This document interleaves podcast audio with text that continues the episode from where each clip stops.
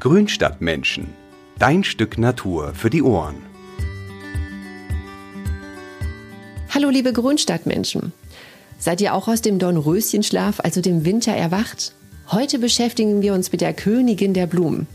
Ganz genau, es geht um die Rose. Mit ihren fünf Kelchblättern und ihrem süßen Duft gilt sie seit jeher als schön und anmutig. Schon im Altertum galt die fünf als heilige Zahl und mit den gelben Staubblättern wurde sie in der Antike mit Schönheit assoziiert. Aphrodite, die Göttin der Liebe, gilt auch als Schöpferin der Rose. Ihr merkt schon, die Rose ist nicht erst seit gestern ein beliebter Blüher. Aber wie pflegeaufwendig ist sie tatsächlich? Gerade wenn es ums Schneiden geht, sind viele verunsichert. Und der Schnitt, der steht ja jetzt im Frühling an. Wann genau und wie man Rosen schneidet, das klären wir unter anderem in dieser Folge. Was ist dran an dem Vorurteil, dass Rosen viel Pflege brauchen? Und wie ist es gleich nochmal mit dem Rosenschnitt? Denn es gibt ja verschiedene Rosenklassen.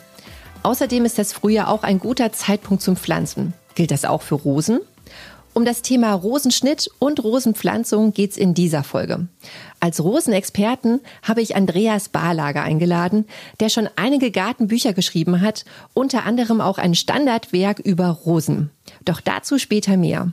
Und außerdem ist er Fachautor für die Online-Seite von meinschönergarten.de. Hallo Andreas und willkommen im Podcast Grünstadtmenschen. Hallo Karina, vielen Dank, dass ich hier sein darf. Ja, sag mal, Andreas, wie bist du eigentlich zum Rosenliebhaber geworden?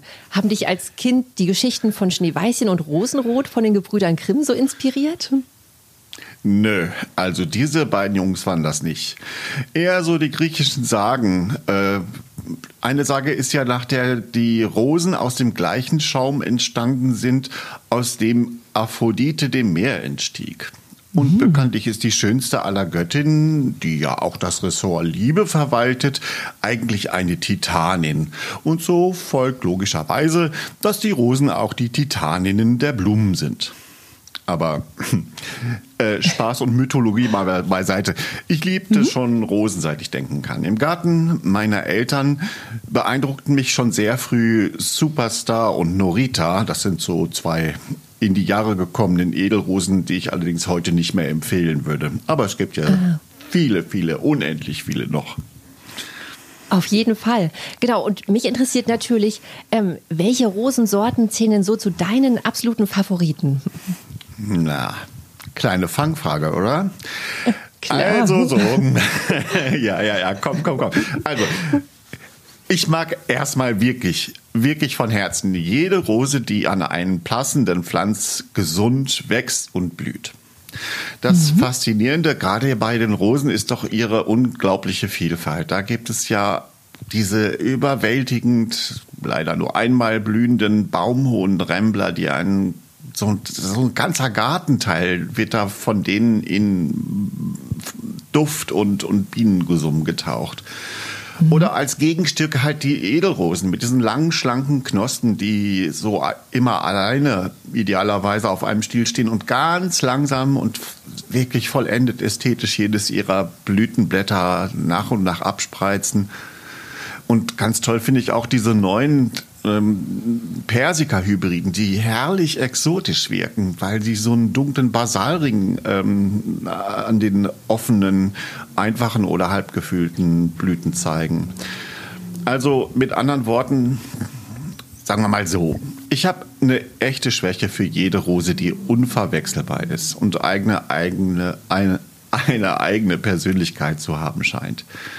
Und die offenbart sich allerdings nur, wenn man genau hinsieht. Ich meine, rote Rosen gibt es wie Sand am Meer zum Beispiel. Mhm, ich, ich nenne mal, darf ich mal Beispiele nennen? Unbedingt. So, so, richtig also äh, zum Beispiel Climbing Lady Hillington. Das ist äh, ja nicht irgendeine gelbe Kletterrose, sondern äh, die hat so etwas pflaumenfarben behauchtes Laub und die, mhm. dieses zarte Gelb spielt ein bisschen ins Aprikot und dann duftet sie auch noch so ein bisschen wie eine Mischung aus Tee und Früchten und ein bisschen Rose.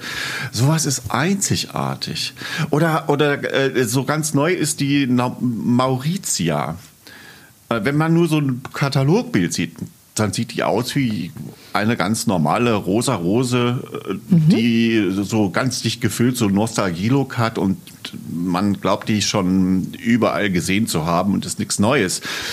Aber wenn man die sieht als Pflanze und blühend, äh, also die haben so hauchzarte Nuancen von so, so einem warmen Aprikot äh, in der gefüllten Blüte. Der Wuchs ist so irgendwo zwischen Edel- und Strauchrose. Die Triebe sind meistens nur mit einer Blüte, aber dann, dann gibt das gerade der Blüte den Raum. Und dann hat die obendrein noch einen wirklich unglaublich starken Duft. Also das eine der stärksten duftenden Rosen, die ich letzten 20 Jahre kennengelernt habe. Und der setzt sich zusammen aus Noten wie Rose und Jasmin und Bergamott und schwarze Johannisbeere und sowas. Das ist der helle Wahn. Und äh, mich würde natürlich auch interessieren, wie viele Rosen hast du denn so in deinem Garten?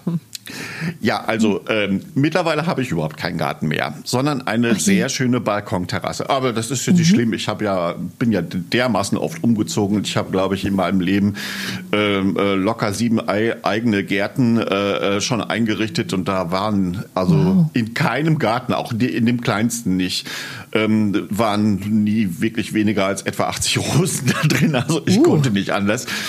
Und dann hatte ich in Karlsruhe eine ganz, ganz große Sonne sonnige Dachterrasse. Da hatte ich äh, etwa, ähm, boah, also locker auch 60 Kübel von in, in Rosen. Und jetzt bin ich wow. umgezogen hier ins Badische oder ich mhm. glaube, ist es noch gerade Baden, nach Königsbachstein. Ja, jetzt habe ich hier eine Terrasse, eine Balkonterrasse, die ist überdacht und hat Halbschatten. So, da mhm. war ich ja erstmal ein bisschen beleidigt, aber die Wohnung ist viel zu viel zu schön, als dass ich das. Und dann denke ich mir, jetzt lerne ich wieder dazu, welche Rosen im Halbschatten prima gedeihen. Und jetzt habe ich mhm. da erstmal 15 Stück ausgesucht, äh, die ähm, schon einige gepflanzt sind und einige noch kommen. Und dann gucke ich mir das mal an und dann kann ich wieder ähm, aus eigener Erfahrung erzählen, wie Rosen im Halbschatten ja. funktionieren. Ja, spannend. Du hast jetzt gerade schon angesprochen, äh, jetzt ist mhm. ja ne, so Pflanzzeit. Ja. Ähm, Gilt das denn jetzt auch so für die Rose? Ja, also klar. Ist das jetzt, ja? Ja, das schon. unbedingt. Also, äh, ja. äh, ähm, äh, also die wurzelnackten Rosen kann man zwischen, äh, wenn sie geerntet werden, im späten Oktober und sagen wir mhm. mal, die werden dann im Winter in ein Kühlhaus gelegt und äh, das kann man bis Mitte, Ende März pflanzen. Manchmal werden die auch noch vorgehalten in den Kühlhäusern äh, bis, bis äh, Anfang April. Ähm, dann können die gepflanzt werden. Der Herbst ist ein klitzekleines bisschen günstiger, vor allem bei Buschrosen, aber ähm, es geht auch im Frühling. Das ist überhaupt kein Problem. Mhm. Und was findest du eigentlich besser? So die Container, also die Rosen im Container oder die wurzelnackten Rosen? Absolut definitiv im Freiland wurzelnackte Rosen. Und das liegt echt nicht daran, dass ich jetzt irgendwie so ein Betonheini bin und Traditionalist, mhm. sondern ähm, die Sache ist so, die wurzelnackten Rosen haben nichts an Erde drumherum und die müssen, mhm. die sind auf Gedeih und Verderb darauf angewiesen, sich mit dem Boden, den sie finden, direkt zu verwurzeln. Und das mhm. machen sie auch. Und dann wurzeln und suchen die so lange und so tief bis die äh, genug Nährstoffe haben und dann wurzeln sie deutlich tiefer, äh, auch schon im ersten Jahr, als Pflanzen, die im Container angezogen werden und mhm. blühend im Sommer gesetzt werden. Die sind ja nicht schlecht, aber mhm. es kann passieren, dass die mehr oder weniger in ihrer Komfortzone bleiben, also quasi die, die, die, diese Zone von dem Substrat, das ja auch äh, aus dem Topf mit den Pflanzen eingepflanzt wird, mhm. das ist natürlich ideal. Und ich meine, das würden wir ja auch machen. Also wir sind ja, wenn, wenn uns das, das Essen sozusagen auf dem Silbertablett angereicht wird, dann gehen wir auch nicht zum Kühlschrank. Und nee. ähm, dann, dann, dann bleiben die da äh, unter Umständen, wenn der Boden vielleicht sogar besonders, nicht besonders gut vorbereitet wurde, bleiben die da in dieser, dieser Zone mehr oder weniger weniger verhaften. Mhm. Und dann stehen wir da und die Rose will ja eigentlich tief wurzeln und das macht sie ja auch so, so nachhaltig. Aber mhm. äh, dann bleiben die quasi in, in ihrem Wohnzimmer und gucken nicht weiter und äh, sind dann mit ein bisschen Pech anfälliger für Trockenheit oder sensibler als gegen Befall, weil die eher Stre Trockenstress haben in den Wurzeln als die, die wurzelnackten Kolleginnen, die von, von Anfang an keine andere Wahl hatten, als sich den Gegebenheiten äh, ja. anzupassen. Aber äh, ich will auch so die, die Containerrose noch dafür noch mal eine Lanze brechen. Also Okay, erstens, für Kübelbepflanzung sind die prima. Ne, da haben wir ja sowieso einen Container, aber bitte schön äh, den Hm. Kübel größer machen als den Container, in dem sie gekauft sind. Und ähm, ich falle, also ich bin ja auch begeisterungsfähig, ne? Vielleicht Ja. hört man das ein bisschen raus. Aber, Nein, ähm, gar nicht. Nein, gar nicht. Äh, Aber äh, ich, ich liebe ja auch so Gartenfestivals und so weiter. Und da stehen ja, Ja, immer ja. Rosen und dann sind da welche dabei, die ich sonst noch nie gesehen habe oder nicht sonst wo kriege. Und dann nehme ich sie mir auch mit. Ne? Auch äh, Mhm. habe ich auch immer gemacht, wenn ich einen Garten habe oder für, für Kunden. Ich mache ja auch Gartengestaltung, ähm, äh, Sachen äh, aussuche Mhm. und ähm, was beschaffe. Dann nehme ich die mit. Aber ich lasse die den, den Sommer lang, da wo, wann sie gekauft wurde, immer auf einer Terrasse oder und pflanze die in einen größeren Topf und guck mir die dann mal genauer an. Oder manchmal, ich habe auch das schon mal gemacht, dass ich die in die Beete stelle, die Töpfe. Um mal zu gucken, was passt denn so farblich und was steht denn da schon Ja. und ne, so da habe ich Ja, dann andere ja. Vorstellungen. Und dann lerne ich die Rosen ja noch viel besser kennen als vom stimmt. Katalog, wenn ich wenn das neue Sorten sind. Ja, im Spätherbst habe ich dann ähm, wunderbar gedeihende Rosen. Ne? Die lasse ich ja nicht verkommen, sondern die werden ja ordentlich versorgt. Dann ziehe ich die aus den Töpfen, äh, spüle mit einem Wasserschlauch alles an Erde von den Wurzeln ab, schneide die dann zurück und dann habe ich eine wurzelnackte Pflanze und die, die darf dann ins Beet. Und die muss natürlich sich dann, wie gehabt, mit dem Boden verbinden, der da ist. Und dann habe ich sogar noch den Vorteil, dass ich eine etwas ältere, sprich kräftigere Pflanze habe und ziemlich passgenau äh, eine Idee habe, wie die Farben genau kommen und was ich dann so drumherum dann noch dazu pflanze. Ja, ziemlich clever finde ich das. Hm. Naja, Das- also Ja, das nein, habe ich aber eine jetzt, gute Methode. Ja, das habe ich jetzt nicht erfunden. Da, da hat mich Ja. der, der Heino Schultheiß, äh, ein ganz, ganz lieber Freund von der Rosenschule Schultheiß, ähm, Ah. Ja, äh, mal draufgebracht. Und der, sein Sohn Christian ist ja sein, äh, ähm, ähm, ist ja jetzt Betriebsleiter und der hat das also auch befürwortet. Also ja, ich stehe ja auch auf den Schultern von Riesen sozusagen. Schön. Und Ja. sag mal, mit welchen Standortbedingungen im Garten macht man denn so eine Rose überhaupt glücklich? Also Rosen sind Sonnenkinder. Mindestens sechs Stunden am Tag brauchen sie einfach, damit sie, sie wirklich ordentlich Knospen ansetzen und wirklich in Blühlaune kommen. Gerne mehr. Ähm, aber der Haken ist, man denkt immer, ach, so viel Sonne wie möglich. Stauhitze ist ein echtes Problem. Das tritt auf bei Kletterrosen an Südwänden oder in Innenhöfen, die nicht irgendwie Luftzug haben. Und Ja. das kann sogar vorkommen, wenn man äh, so, so, ein- so ein kleines Karree aus einer bepflasterten Fläche hat. Ne? Da so vielleicht am Eingangsbereich oder auch meinetwegen in Stadtbepflanzung oder sowas. Das reicht schon aus, dass die, diese betonierte oder gepflasterte Fläche so viel Hitze abstrahlt, dass die Rosen unglücklich werden. Und dann gibt's das Theater mit Spinnmilben und Trockenstress und so weiter. Also ein bisschen Luftbewegung ist echt wichtig. Auch nicht zuletzt, damit nasses Laub äh, schnell abtrocknen kann. Und äh, das ist sehr wichtig, dann äh, Pilzinfektionen laufen über Feuchtigkeit auf dem Laub.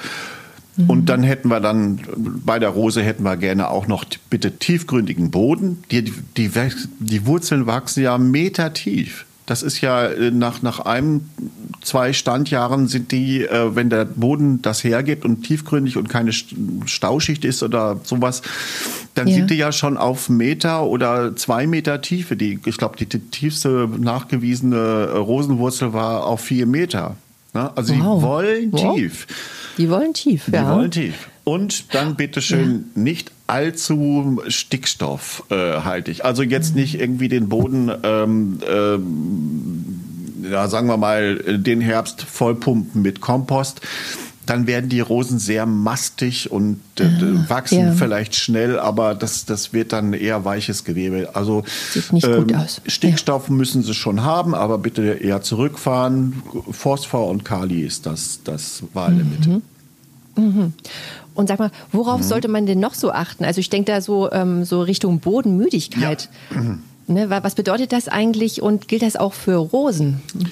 Also Bodenmüdigkeit, damit bezeichnen äh, äh, wir ein, wir Gärtner und alle, die da das äh, schon, schon mal miterlebt haben. Das ist ein Phänomen, ähm, äh, das äh, sich äußert, dass Pflanzen von einer gleichen Art oder aus einer gleichen Gattung, die nacheinander auf einen bestimmten Boden gepflanzt werden, mhm. ähm, nicht wirklich leben und nicht sterben. Das, äh, das, das ist ein Phänomen, bei dem wohl mehrere Faktoren äh, zusammenkommen.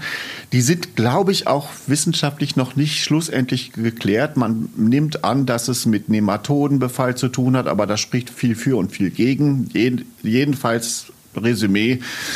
Äh, wenn ich ein Rosenbeet pflanzen möchte, sollten da äh, vorher mindestens zehn Jahre eher gar nicht äh, keine Rosen gestanden haben. Und das dehnt sich bei Rosen dummerweise sogar auch aus auf äh, Rosengewächse wie Obstgehölze oder Feuerdorn mhm. oder solche Sachen.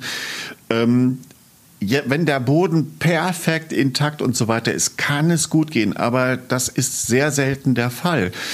Und es gibt auch ähm, so Mykorrhiza-Pilze, äh, ich glaube, David Austin äh, bietet das an mit Root Grow, äh, wo diese in so einem Pulver diese Mykorrhiza-Pilze da sind und die sagen, also das würde dann schon helfen und dann kannst du auch Rose auf Rose setzen, aber ähm, meine letzte Information ist, dass die, diese Mykorrhiza-Pilze ganz furchtbar viele Stämme haben und das mehr oder weniger ein Zufall ist, äh, diesen Rosenhelferstamm daraus zu fischen. Das ist dann so eine Art Lotterie, irgend, nach dem Motto, irgendein so Mykorrhiza-Pilz wird da sich schon finden lassen, der den Rosen hilft. Aber das ist so eine Sache. Und da ich überhaupt nicht ins Casino gehe und nicht Roulette spiele, ähm, mache ich das immer so Austausch des Bodens. Und zwar also wirklich mindestens 80, vielleicht 100 Zentimeter tief, so lange, so, so ja. wie, wie tief eine Rose ist. Also wenn die nur ein Jahr gestanden hat, dann kann das auch mit 60 in Ordnung sein, mit 60 Zentimeter mhm. tief.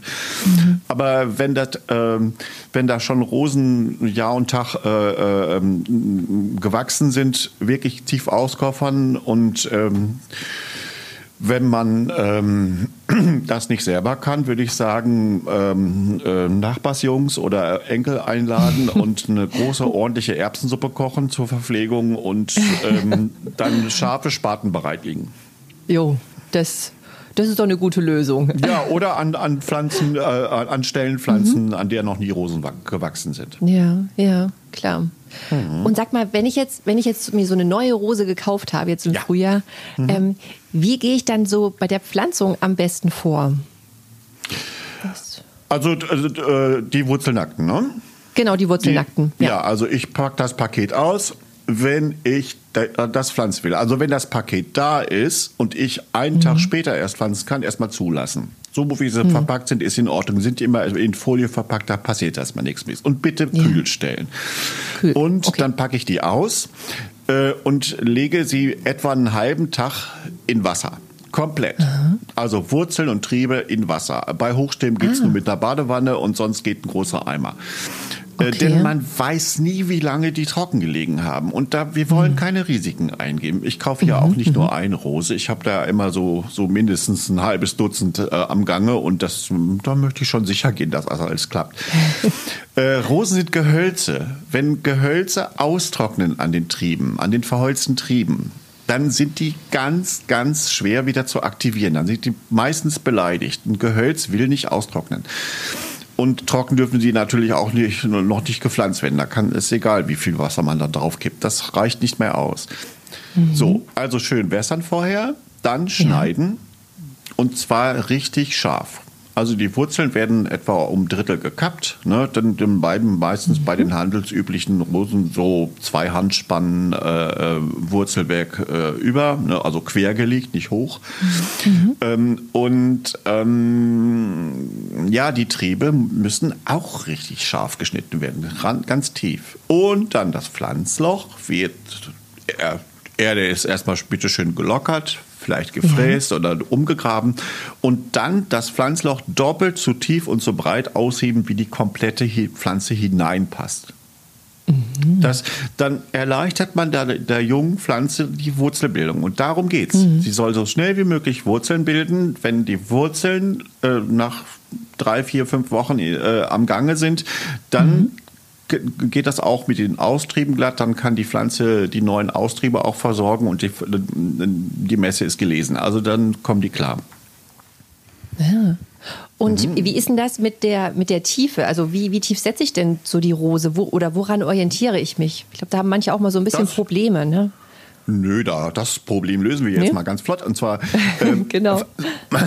schau Karina, die Rosen sind fast alle veredelt. Ja. Das heißt, da gibt's, wenn man so eine wurzelnackte Pflanze anguckt, da gibt's so eine knubbelige Stelle am Wurzelhals oben und da sp- entspringen nach oben hin die Triebe der veredelten Kultursorte und nach unten sind die Wurzeln der Wildlingsunterlage. Ähm, das nehmen wir jetzt mal so hin. Warum das ist, das, das führt zu weit jetzt. Aber Das ist okay, genau, ja. ne, also die und diese Veredelungsstelle gehört ein halbes bis ein ganzes Spatenblatt tief unter das Erdniveau. Das muss geschützt werden, weil nur Mhm. oberhalb der Veredelungsstelle diese Kultursorte, die wir uns ja ausgesucht haben und haben wollen, Mhm. ähm, wa- wächst. Wenn da mal ein Unglück passiert, quasi irgendwie die ab- abgefressen wird oder, oder äh, Ja. wirklich ganz böse Fröste das, das kaputt machen, dann habe ich nichts mehr an Gewebe von der Kultursorte. Wenn ich die, die Veredelungsstelle unter der Erde habe, schützt das einfach. Und dann kann selbst bei ganz bösen Frösten oder irgendwie sehr hungrigen Kaninchen, die an doch, Stachelzweige gehen, äh, ähm, kann da nichts passieren. Die, die graben das ja nicht aus. Also das unter das Erdniveau. Und das, das macht der Rose gar nichts. Es gibt da äh, manchmal so äh, Palaver, oh, das kann ich aber nicht machen und dann ist die verbudelt und das, jetzt ist die in der Erde. Ja klar, aber die finden schon den Weg zum Licht. Das ist kein Problem. Und da, ich kann noch einen draufsetzen, warum das gut ist. Ja. Und zwar, es gibt viele Kultursorten, sind sehr, sehr wüchsig, vor allem Kletterer oder, oder Botendeckerrosen und so weiter. Ähm, Und dann kann es passieren, dass, weil sie so tief mit, der, mit den Trieben der, äh, ihrer gezüchteten Sorte im Boden steht, dass die Triebe im Boden selber Wurzeln machen. Und wenn das Ach. so ein bisschen in Schwung kommt, das dauert so zwei, drei Jahre, bis dann quasi richtig die Wurzeln äh, funktionieren. Dann kann es auch sogar passieren, dass die sich von dem Wedelingsunterlage äh, Unterlage frei machen und auf eigenen Wurzel stehen. Das ist natürlich total toll. Denn dann habe ich sogar die Chance, dass die, weil die Rosenwurzeln manchmal, bei manchen, nicht bei allen Sorten, auch so ein bisschen streuen und, und sich verbreiten, dass ich dann schwupp wurzelechte Stecklinge von meiner heißgeliebten Kultursorte habe. Das habe ich selber erlebt, zum Beispiel bei so Klassikern wie Rose de Recht oder Madame Elfrey Carrière. Äh, dann hatte ich auf Spannend. einmal ähm, ähm, wurzelechte äh, äh, kleine Rosenpflänzchen, dann habe ich die im Herbst abgestochen, in, in Pott Ja. gepflanzt und dann hatte ich im Frühling immer schöne Geschenke. Boah, cool. Das ist ein toller Tipp. Hm. Gut zu wissen. Und äh, wenn wir jetzt die Rose gepflanzt haben, was gibt es denn dann beim Gießen im Anschluss zu beachten? Eigentlich das gleiche wie bei jeder Pflanze, die man äh, pflanzt. Die Pflanze muss so, so man sagt, eingeschlemmt werden. Also das Pflanzloch wird komplett mit Wasser so gefüllt, dass es einfach erstmal steht und dann langsam versickert. Das hat nämlich den Vorteil, dass alle Wurzeln an das Erdreich sozusagen angedockt werden. Da gibt's dann keine Luftlöcher und ähm, äh, das, das, äh, nur- also eine, eine neue Wurzel mag nicht in Luft wachsen. Die braucht den Kontakt zum Boden und zum, zum, zur Feuchte. Und äh, was soll die in der Luft? Ne, da ist sie nicht Ja. für gedacht. Also es ist ja keine, keine Orchidee als Aufsetzerpflanze. Das ist einfach eine ganz bodenständige, die, die einfach äh, in, die, in der. Erde will. Ja, und Ja. danach, das ist jetzt aber echt wichtig und vor allem Ja. vor, äh, äh, im Frühling fast noch wichtiger als im Herbst, wenn die Rosen tief genug äh, gepflanzt sind, äh, etwa so einen Hügel aufbringen. Das hat weniger mit Winterschutz zu tun, in kalten Gegenden sicher, aber normalerweise sind die, Norm äh, die jetzigen Rosen gut frostfest, ähm, sondern dass die Rose wirklich nicht austrocknet. Das ist die allergrößte Gefahr bei Wurzelnektarpflanzungen im Frühling, deswegen bevorzuge ich den Herbst, dass wenn wir einen mhm. warmen April oder Mai haben, dass dann äh, äh, äh, die, die Rosentriebe durch die Wärme zu viel Wasser verlieren und die Wurzeln noch nicht groß genug sind, dass sie nachliefern können. Dann kannst du dann mhm. gießen wie verrückt. Äh, eigentlich müsstest du dann immer quasi die, die, die Triebe alle besprühen, aber wer macht das schon? Ja, wer macht das? Also ja. lieber den ähm, kleinen Maulwurfshügel bis ähm, Mitte, Ende Mai aufbringen und dann läuft das.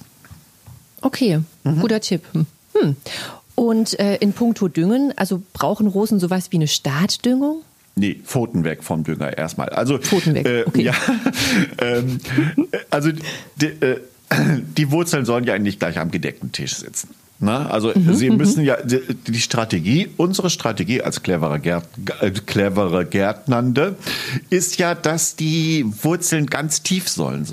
Ja. Und das machen sie ja nur, wenn sie nicht sofort äh, äh alles haben, was sie mhm. wollen. Also sie wollen, mhm. sollen sich auf die Suche nach Nährstoffen im Boden machen und mhm. ähm, wachsen dann gleichzeitig äh, optimal tief ein. Aber ja. es gibt eine Sache, die ich mir angewöhnt habe bei der Pflanzung von Rosen in den, äh, in, im, äh, im Freiland. Ähm, ich nehme einen Bodenaktivator und ich werde nicht bezahlt von einer gewissen Firma, die ich hier auch vorsichtshalber gar nicht nenne, aber äh, das, ist ein, das ist so ein Produkt, das ist so eine Art Streupulver das bringt das Bodenleben in Schwung und ich meine, ich müsste das nochmal nachlesen. Ich meine, die haben da auch so Mineral, gute Mineralstoffe mit drin. Ähm, letztlich funktioniert auch dieses Urgesteinsmehl, aber ich habe mir angewöhnt, mhm. diesen Bodenaktivator zu nehmen, denn das bringt das Bodenleben in Schwung. Und ja. ähm, wenn wir düngen, füttern wir ja eigentlich nicht die Rose, also wenn wir organisch düngen, besser gesagt, ja. ne? sondern ja. wir füttern den Boden und das ist viel besser. Mhm. Wenn wir Flüssigdünger mhm. nehmen, füttern wir die Rosen. Dann guckt das Bodenleben in die Röhre und hat nichts davon. Und der Boden mhm. wird nicht reicher dadurch. Aber wenn wir organisch äh, äh düngen und beziehungsweise diesen Bodenaktivator verwenden, äh, dann hat das ähm, Bodenleben was zu futtern und alles, was an Nährstoffen im Boden ist, ähm, wird dann für Pflanzen verfügbar.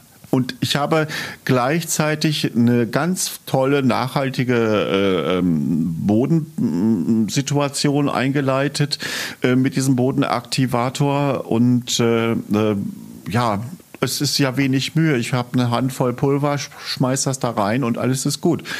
Mhm. Und richtig düngen, das liegt erstmal an äh, ab dem zweiten Stand, ja. Im ersten mit Bodenaktivator wachsen lassen, funktioniert. Ich sage auch, funktioniert wie das Brezelbacken. Ich habe manchmal mir die Augen gerieben, wie prachtvoll Rosen mit äh, dieser auf den ersten Blick mageren Kost im, äh, auf einem vernünftig vorbereiteten, gelockerten Boden äh, ohne Rosen vorher äh, explodiert sind sozusagen. Die sind wow. wirklich, also ich hatte da Edelrosen, die dann im ersten Stand ja schon 1,50 geworden sind.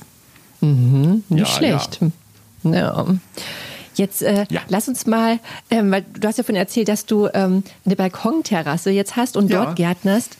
Ähm, das ist ja auch, finde ich, ganz interessant, ähm, ja. wie man denn überhaupt so ne, mit Rosen im, im Topf umgeht und wie man, wie man da, wie man die pflegt oder düngt mhm. unter. Was hast du denn da so für, für Tipps oder wie sind so deine Erfahrungen? Meine Tipps aus erster Hand. Großer Topf, bitte.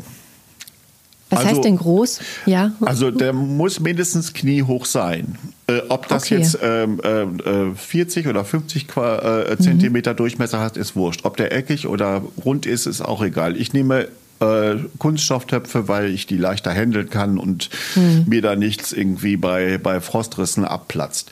Aber hm. ähm, wichtig ist, dass die hoch genug ist, sind, weil wir haben ja gelernt, dass Rosen Tiefwurzler mhm. sind. Tiefwurzel. Wir ja. können natürlich jetzt nicht meterhohe Töpfe setzen, aber das passt schon, wenn das so kniehoch und je höher, je besser. Also meine mhm. größten Töpfe, wo ich ähm, Kletterrosen und Hochschimmer reinpflanze, sind ähm, ich glaube, 55 bis jetzt 60 Zentimeter im Durchmesser und etwa gleich hoch. Okay, ja. das ist schon ein guter Richtwert. Ja, ja. ja. und dann erstmal, ähm, die haben natürlich Abzugslöcher, ne, ist ja klar. Wir, wir wollen ja mhm, keine, keine Seerosen äh, kultivieren. Ja, und ähm, dann mache ich am Grund des Topfes so ein Tongranulat rein. Da habe ich mhm. so eine kleine Drinne Drainageschicht. Äh, mhm. Und dann gebe ich äh, ähm, Substrat extra für Rosen äh, rein. Ich habe auch ähm, war, war jetzt auch nicht das Problem, dass ich eine vernünftige Qualitätserde genommen habe und dann mit, Rosendünger gearbeitet habe, aber ich habe so einen, so den Eindruck, dass die, die Rosen ein klitzekleines bisschen glücklicher sind, wenn sie äh, Rosenerde kriegen. Aber mhm. ich habe es mir jetzt halt angewöhnt und ich nehme das. Und okay. natürlich, ja. äh, natürlich möglichst torfrei, das wissen wir ja. Ne? Möglichst Aber, torfrei. Na, ja, so. ja. Also Rosen wollen ja auch keine zu, nicht zu Klimasündern verführt werden. Das stimmt. So, und dann werden die ähm, auch erstmal beim, beim Pflanzen im Frühling noch nicht gefüttert. Oder mhm. auch äh, im Sommer, wenn ich einen Container nehme, die ersten vier Wochen gibt's nichts zu essen. Die wollen, mhm. die sollen ja auch erstmal suchen, aber gut, das Substrat hat ja auch ordentlich. Der, der Haken bei dem, der Topfkultur ist, dass sich die Nährstoffe bei jedem Gießen immer ein bisschen auswaschen. Ne? Mhm. Die, die, landen mhm. ja, das, das, die sollen sich ja lösen und weil nicht immer alles aufgenommen wird, zieht's ja auch ab. Darum muss ich äh, äh, getopfte äh, Rosen öfter düngen. Und äh, bei, im Jahr der Pflanzung mache ich das dann etwa Ende Mai. Also wenn ich wurzelnackte Pflanzen im Frühling genommen habe, dann Ende Mai. Und dann gibt es noch eine mhm. Ladung im Hochsommer, etwa Ende Juli. Und dann nehme ich nur ähm, einfach nur Rosendünger. Also nichts anderes mhm. und nichts Kompost und nichts Dingskirchen und keine Hornspäne, Rosendünger. Da habe ich denn, dann kann ich sicher sein, dass genug Mineralstoffe und nicht zu viel Stickstoff da landen. Ja, und so versorgt können bei, also in den großen Töpfen, können die Rosen durchaus zwei, drei Jahre da sitzen bleiben. Okay. Dann merkt man aber auch an der Rose, ja. dass die dann irgendwann mal so nicht mehr, nicht mehr so richtig in Schwung ist. Mhm. Und darum, ähm, entweder nehme ich die aus den Töpfen und verschenke die Rosen okay. für, für Garten, an Gartenbesitzer oder wenn sie mir ans äh, Herz gewachsen sind, wie Skyline zum Beispiel, äh, dann ja. nehme ich die raus, ziehe die aus dem Topf und behandle sie ähm, dann im Herbst so wie beschrieben, ne, Wurzeln abwaschen, äh, ähm, als, als wurzelnackte mhm. Pflanze behandeln, äh, Triebe und Wurzeln ordentlich kappen und dann ähm, habe ich den Topf in der Zwischenzeit leer gemacht und den gleichen Topf nehme ich mit neuem Substrat. Das ist, äh, man könnte sagen, das ist so eine Art Reset-Knopf. Und cool. das kannst du zwei oder vielleicht zweimal wiederholen. Das muss man sehen, wie die Pflanze dann reagiert. Irgendwann ist dann aber auch äh, das Ende der Fahnenstange und sie will freigelassen werden und dann. Okay, naja, ja. Das dann, geht nur eine gewisse Bis dahin Zeit. haben wir ja. dann einen, einen Gartenplatz für sie gefunden. Mhm. Lass uns mal ein bisschen über den Rosenschnitt reden. Da haben wir jetzt noch gar nicht drüber gesprochen. genau. Ich habe hier noch ein paar Fragen auf meinem Zettel. Ne? Nein, ähm, nein, nein, nein das, das, das meinte ich da gar nicht. Wir können so, den ganzen Tag plaudern, aber das ist oh. ja mal so ein heikles Thema. Da, da gibt Ach es so, reine, ja. Äh, da gibt es manchmal vielleicht ideologisch gefärbte Kriege, aber ähm, ich habe da keine Angst vor. Ich habe da eine Haltung und der hat. Das weiß das, ich doch. Das, genau. Ja, ne, also und zwar, du hast ja vorhin schon ja. kurz äh, ne, so angeschnitten, ähm, dass man bei der mhm. Neupflanzung, dass man auch ne, die Rose schneiden muss. Kann, mhm. Kannst du das nochmal so ein bisschen ausführlicher nochmal erklären für unsere Hörer? ähm, ja, also ähm, Erstmal, also wir gehen jetzt mal davon aus, der Fall, äh, ich habe eine wurzelnackte Rose, die gepflanzt wird. Mhm, ähm, mhm. erstmal, also sagen wir mal, wenn es nicht gerade eine Zwergrose ist, die sowieso dünne Triebe hat, aber bei den üblichen Beetrosen, Edelrosen, Strauchrosen, tralala, ähm, alles, was dünner ist als ein Bleistift, als Trieb, wird erstmal komplett am Ansatz rausgeschnitten. Mhm. Weg damit. Okay. Das, das trägt keine schweren Blüten. Das ist Quatsch. Das brauchen wir nicht. Mhm. So. Und, ähm, und grundsätzlich überhaupt bitte keine Angst. Man kann selten zu viel abschneiden. Man kann grundsätzlich schneller zu wenig abschneiden. Ne, so. Okay. Ja. Und dann bleiben meistens so, je nachdem wie, wie stark die Jungpflanze ist, äh, drei oder vielleicht fünf Triebe übrig. Aber von denen soll keiner sich kreuzen. Also wenn, das passiert ja auch manchmal, dass Triebe ganz eng zusammenstehen oder sich sogar mhm. kreuzen. Der Schwächere oder bei Gleichschwachen hat man die freie Wahl, wird ausgeschnitten. Mhm. Und diese Triebe, die dann noch bleiben, werden ganz kurz geschnitten auf höchstens vier Augen. Und jedes Auge soll nach außen weisen. Weißt du, was ein Auge ist bei einer Rose? Ähm, ja, das, das sind immer diese, wie beschreibt ja, man denn das? Ja, wo man merkt schon. so, oh, da tut sich jetzt was, ne? Ähm, da genau. könnte noch mal was, was rauswachsen. Also ja. ich beschreibe es dir mal. Darf ich das beschreiben?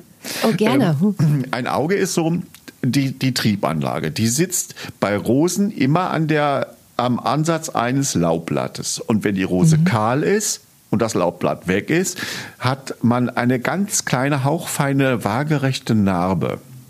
Und selbst wenn ja. das Auge noch schläft und sich überhaupt noch äh, nicht äh, mit unseren eigenen Augen mhm. zu erkennen mhm. ist, ähm, dann sieht man, kann man sich an diesen äh, hauchfein waagerechten Narben orientieren. Aber meistens ja. ist es im Frühling so, die obersten Augen treiben meistens aus.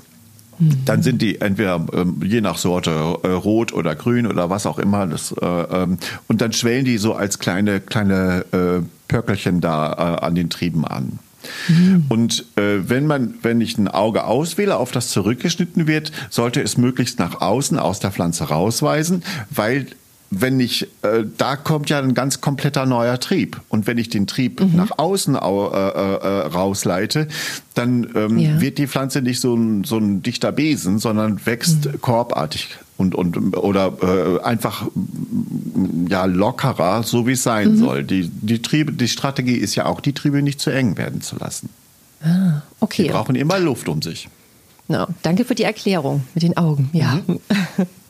und ähm, welche Fehler kann man denn beim Schneiden noch machen?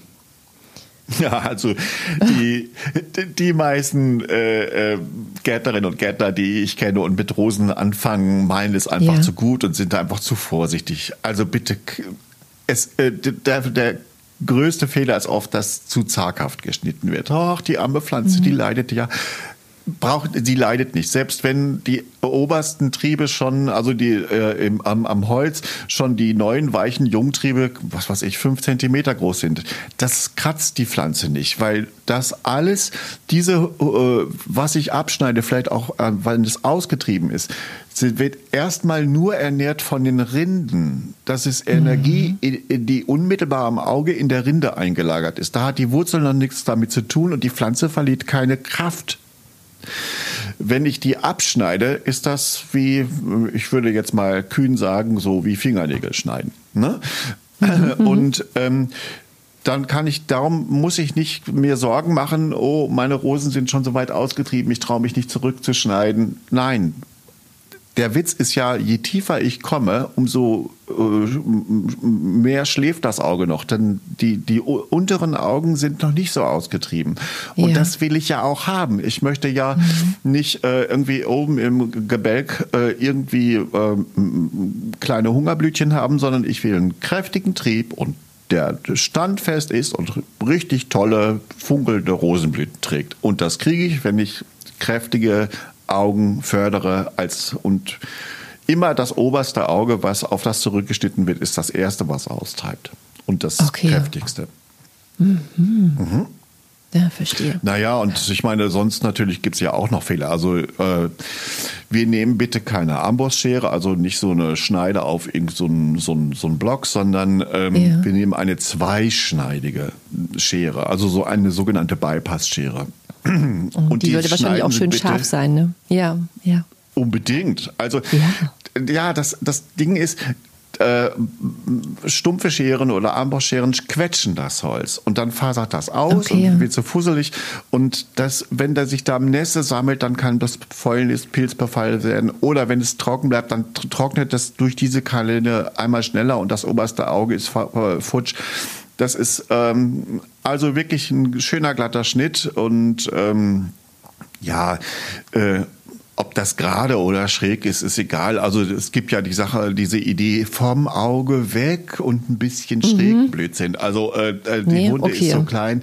Hauptsache, Hauptsache, das ist ein glatter Schnitt und das trocknet schon ab. Also das ist ja jetzt nicht irgendwie äh, 10 Zentimeter Durchmesser, dass sich dann eine Wasserpfütze sammelt und dann der Pilz kommt. Nee, das ist der Fall.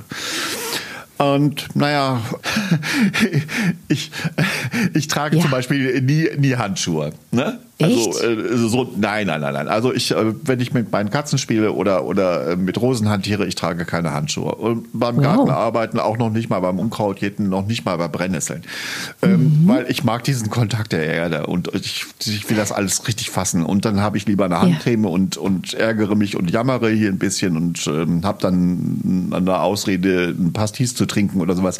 Aber ähm, ähm, natürlich, Rosen haben Stacheln. Ne? Also mhm. klar. Mhm. Und einige haben so sogar so große und viele Stacheln, dass man eigentlich einen Waffenschein dafür beantragen sollte, wenn man die pflanzt. Aber ähm, na klar, äh, feste Handschuhe schützen vor Verletzungen und Rissen. Mhm. Und mhm. wenn man so einen ganz großen baumhohen Kletterer oder Rembler hat, äh, der, der richtig bestachelt ist, äh, besser eine alte dicke Jacke anziehen, äh, bloß kein Wollpullover, der zieht Fäden. Ähm, und jo, dass das man stimmt. sich schützt. Ne? Und äh, da, da aber auch jetzt hier ähm, äh, bei, bei aller Flapsigkeit ähm, auch bitte auf die, das Gesicht aufpassen. Also wenn, wenn oh irgendwie oh ja. ein, ein Trieb wegschnellt oder sowas bei, bei, bei einem mhm. Rosebogen oder was und der im Gesicht landet, dann sieht man ja. aus wie Scarface von König der Löwen und das möchten wir nicht. Oh, gut, ähm, guter Hinweis. Ja, Safety first. Ähm, das ist natürlich schon Safety auch wichtig. Safety first. Mhm. Und sag mal, Andreas, wann schneidest du denn eigentlich deine Rosen? Hm? Ja, die Rosen, die öfter blühenden Rosen, werden im Erstfrühling zurückgeschnitten. Äh, das äh, Erstfrühling ist so eine Bezeichnung äh, von den sogenannten phänologischen Jahreszeiten. Und mhm. diese phänologischen mhm. Jahreszeiten sind ein bisschen feiner getaktet und richten, die können unterschiedlich lang ausfallen in einem Jahr. Richtet sich natürlich, richtet, richtet sich, ja, tatsächlich natürlich, denn ähm, wie die Natur fortschreitet, wird eine Jahreszeit sozusagen eingegrenzt. Mhm. Die, es gibt dann sogenannte Zeigerpflanzen, also bei dem Vorfrühling, das ist die, die, die, die erste Phase quasi in einem äh, äh, Jahreslauf, äh, das zeigt das Schneeglöckchen an, wenn es blüht. Hallo, jetzt ist Vorfrühling. Die, mhm. Wir haben immer hier im, im Badischen noch Vorfrühling, weil hier wiesenweise Schneeglöckchen noch sind und die Forsythien sich stimmt. noch zurückhalten. Und da komme ich ja, zum ja, Thema. Die, die Zeigerpflanze des Erstfrühlings ist die Vollblüte der Forsythien. Also wenn dieser gelbe mhm. Gartenstrauch voll knallt in, in seiner ganzen Pracht, dann ist dann die Natur so weit, dass ich, äh, wenn ich die Rosen schneide, für die Rosen das alles optimal weiterentwickelt. Ne? Also nicht vorher und nicht wesentlich nachher. Ich bin allerdings so ein kleiner Abwarter. Ich mache das ähm, etwa so, bis die Fositien ungefähr abblühen. Denn es kann ja auch ah, okay. sein, dass während der Fositienblüte auch noch mal blöde Nachtfröste kommen. Also diesen Spielraum hat man immer. Na, das ist jetzt, dann, man mhm. muss nicht mhm. sagen, oh, die Forsythie ist aufgegangen, ähm, jetzt habe ich noch zwei Tage, dann, dann, muss ich die Rosen schneiden und so ist alles hin. Aber das stimmt nicht. Also so ein bisschen Spielraum hat man immer. Und ähm, ja, gerade dieses Jahr haben wir ja erlebt, äh, also jedenfalls hier, äh, äh, ich weiß nicht, wie es bei dir ist, aber ähm, das, dieser, dieser Vorfrühling beziehungsweise Beginn der Erstfrühling, das bleibt ja alles stehen hier im Moment. Ja, ja also da passiert ja nichts. Wir haben heute den ersten Tag, äh, ähm, dass es mal ein bisschen schöner wird. Aber das ist ja so eine Schiffsschaukel. Gut, das ist jetzt ja. ähm, der, der, Zeitpunkt. Also ähm, lange Rede, kurzer Sinn. Wenn die Fusizien blühen, ähm, dann mache ich mir Gedanken und mache die Schere scharf. Ja. Und äh, genau, also wenn ich bin so eine andere Frage noch, wenn jetzt mhm. das mit den Nachtfrösten auch mhm. äh, ne, nach der, also nach der Forsythienblüte mhm. nochmal passiert, ähm, genau, wie sieht es denn dann so mit Frostschäden aus? Ne? Also verkraften ja, die das dann, die Rosen? Also grundsätzlich, wenn ich nicht gerade eine der wenigen noch im Handel befindlichen alten chinesischen ähm, äh, heiklen Sorten habe, ver äh, also verkraftet das jede Rose als mhm. Pflanze.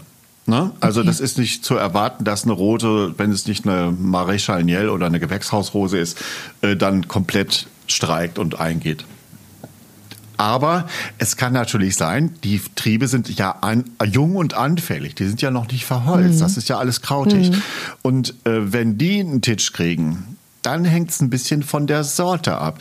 Ähm, da sind manchmal so die Blätter beschädigt und manchmal kann es auch sein, dass ähm, die öfter blühenden Rosen, die ja immer mit einer Knospe als Triebspitze abschließen, ähm, mhm. äh, dass dann die Knospe zerstört ist, auch wenn man die noch gar nicht gesehen hat. Das kann mhm. sein, dass die noch so klitzeklein ist und noch verdeckt ist durch, durch die obersten Blätter, dass die aber schon angelegt ist und dann durch einen äh, späten Nachtfrost zerstört wird.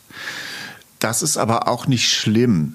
Ähm, wenn selbst, also selbst wenn die Rosentriebe schon so weit sind, sagen wir mal eben Mitte Mai, kann das alles passieren. Ja. Ähm, dann schneide ich einfach ähm, die obersten beiden Blätter ab und dann hat die ja eine Blattachsel, sprich ein Auge, aus dem sie wieder austreiben kann. Mhm. Und dann ist es natürlich okay. wahrscheinlich im Juni kein Frost mehr zu erwarten und dann äh, wächst die so ungestört und dann habe ich ein bisschen später meine ersten Blüten, aber das ist, die Pflanze ist, da ist das nicht schlimm. Übrigens, diesen Trick kann ich auch machen, das nennt man Pinzieren, auch wenn eine Knospe mhm. sich schon zeigt, wenn ich die, die Blüte timen möchte, dass die statt im Juni blüht, sondern vielleicht zu meinem Geburtstag im Juli. Ja. Und dann schneide ich dann im äh, Ende Mai einfach die obersten beiden Blätter ab und dann reicht das meistens beim üblichen Witterungsverlauf so, dass die dann ähm, verspätet blüht und dann kann ich mein, meine Terrasse hier zum Juni mit Erstblütenrosen machen. Aber wir waren jetzt ab vom, vom Frost. Guter Tipp. Also mit Rosen, ja. mit Rosen kann man eine Menge Spannend. tricksen. Und wir haben ja auch noch gar nicht über die Rosenklassen gesprochen. Mhm. Ähm, ich weiß, wir können jetzt hier auch gar nicht auf alle eingehen, das würde auch das Format definitiv sprengen. Ähm, mhm. Aber so jetzt gerade bei, beim Schneiden, ähm, was, was, muss man denn da so, was weiß ich beispielsweise, ich weiß nicht, ist Rosenstämmchen ähm, ein Beispiel oder eine Beetrose? Ähm, was muss man da so beachten? Ja. Also, Karina, äh, Vorsicht, Vorsicht. Äh, ein Rosenstämmchen Vorsicht. ist keine, keine Klasse.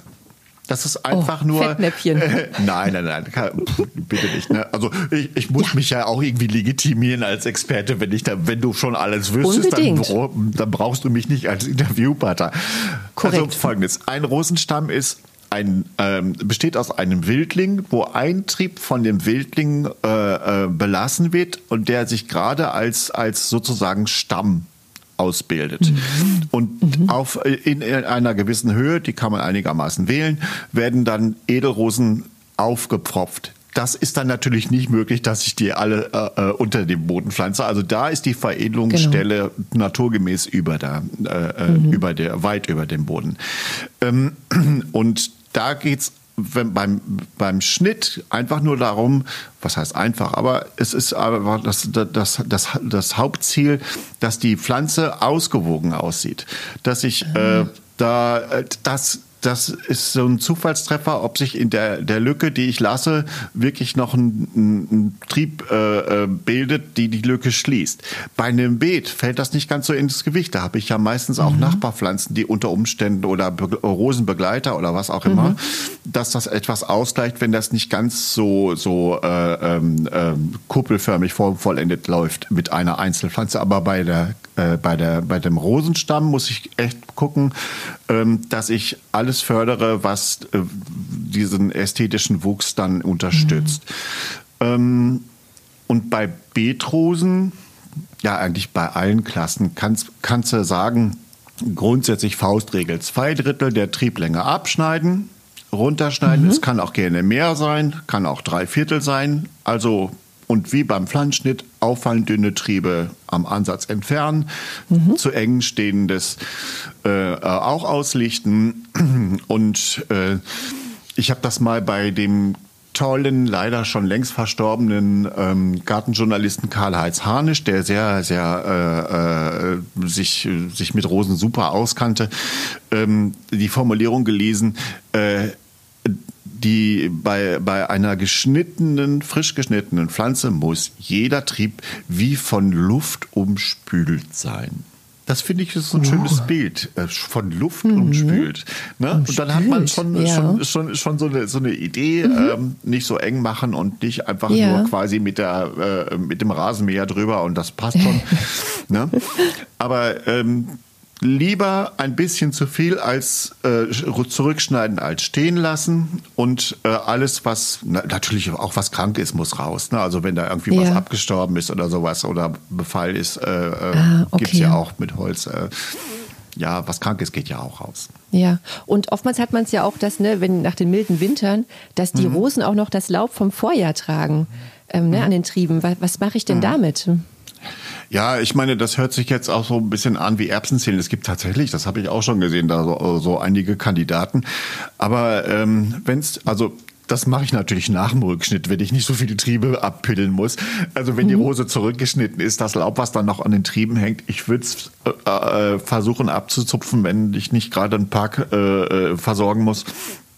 Und wenn das befallsfrei ist, kann das auf dem Kompost landen. Und wenn äh, irgendwie die Pflanze letztes Jahr aufgefallen ist, dass sie hm, Sternrostau, Mehltau oder irgend so eine äh, Ekeligkeit hat, äh, dann ab, ab damit in die Biotonne. Ah, okay. Gut. Ähm, Andreas, jetzt sind wir schon fast am Ende unserer Folge. Mhm. Hast ja. du noch einen wichtigen Ratschlag so für unsere Hörer zum Schluss? das ist kannst du noch mal, ähm Also Leute, pflanzt Rosen. Genau, Ausrufezeichen. Genau, Gut. Also je mehr und je vielfältiger, je besser. Denn mhm. äh, es, es gibt ja wirklich für jeden einigermaßen besonderen Platz die passende Sorte und, und, und die richtige Höhe. Es gibt so viel Auswahl, dass jeder Geschmack bedient wird, von lila bis weiß, von, von knallorange bis äh, gestreift und gepunktet. Das ist der, der helle Wahn, was es da an tollen Sorten und wirklich gesunden Sorten mittlerweile gibt. Und wie ich schon eingangs sagte, also jede Rose am passenden Platz, die vital ausstrahlt und blüht, ist einfach eine Wonne. Ich habe eine Nachbarin gehabt, die hatte wirklich, das war, die kannte ich gar nicht richtig. Die hat mich mal angesprochen, ach Herr Barlage, immer wenn ich an dieser gelben Rose vorbeilaufe, also da habe ich richtig gute Laune. Das war übrigens Goldspatz. äh, also nicht die Nachbarin hieß so, die ähm, ja, ja, war, die, die Rosensorte. War, ja, die Rosensorte war Goldspatzen, eine Strauchrose. Naja, mhm. und Mensch, es ist, ist ja kein Hexenwerk mit Rosen. Das so, klar, diese Edelrosen, die wirken so königlich oder so, so ein mhm. Rosenstamm, das ist ja so wie so ein Kunstprodukt, das würde quasi hm, als Dekoration für jede Hochzeit mit Scarlett O'Hara Kleidern oder sowas funktionieren. oder so, so diese, diese, auch diese Kletterrosen, das, das, das ist ja so beeindruckend oder auch in der Fläche Beetrose wenn die blühen, das, das ist ja aus allen Knopflöchern, da kann man sich ja gar nicht satt sehen. Das sind ja, das ist ja der, der, der Kracher mit Farbe und Duft unter Umständen. Aber das sind ja alles keine Diven. Die halten doch Bodentrockenheit aus, wenn sie eingewachsen sind. Sie sind zäh auch in, in Sommern, wenn es regnet oder, oder auch, auch vor allem die neuen Züchtungen, die werden ja kaum krank. Ähm, ja, ich, ja. Ich, ich, ich könnte jetzt mal aus dem Stand, aber die Zeit reicht ja nicht, 300 andere nee. Pflanzenarten nennen, wow. die, die viel eher beleidigt einpacken als ja. Rosen. Und naja, und on top, also ne, alle Sorten, Rosensorten, die früher oder später Staubgefäße äh, Gefäße freiliegen, schenken doch den, den Bienenhummeln und alles, was da äh, summt und brummt, noch was zu essen. Also mhm. ähm, Carina, ohne Rosen. Also an dieser Stelle auch nochmal ganz herzlichen Dank an unsere Göttin Mighty Aphrodite. Also Botticellis Geburt der Venus hängt mir gegenüber. Das ist ein Bild, das ich sehr liebe. Also nicht okay. das Original, das ist ein Druck. Ähm, aber ohne Rosen würde uns noch was fehlen. Auf äh, jeden Fall. Findest du nicht? Also, äh. Äh, definitiv.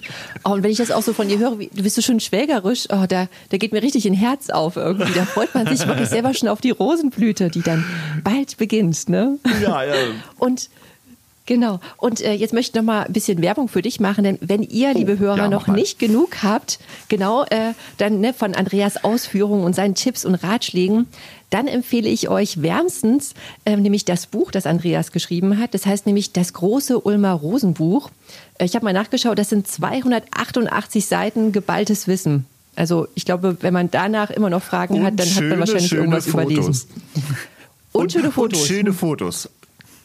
Ja, also liebe Karina, ich danke dir für die Einladung, für den Podcast. Ich jetzt sehe jetzt erstmal nach dem Rechten äh, bei meinen neuen Rosen. Also ich habe Rosterecht oder Artemis oh. oder Winterzauber, White Mademoiselle Brünner. Oh. Äh, ich, ich höre jetzt ja auf, sonst wird es wieder noch eine Stunde.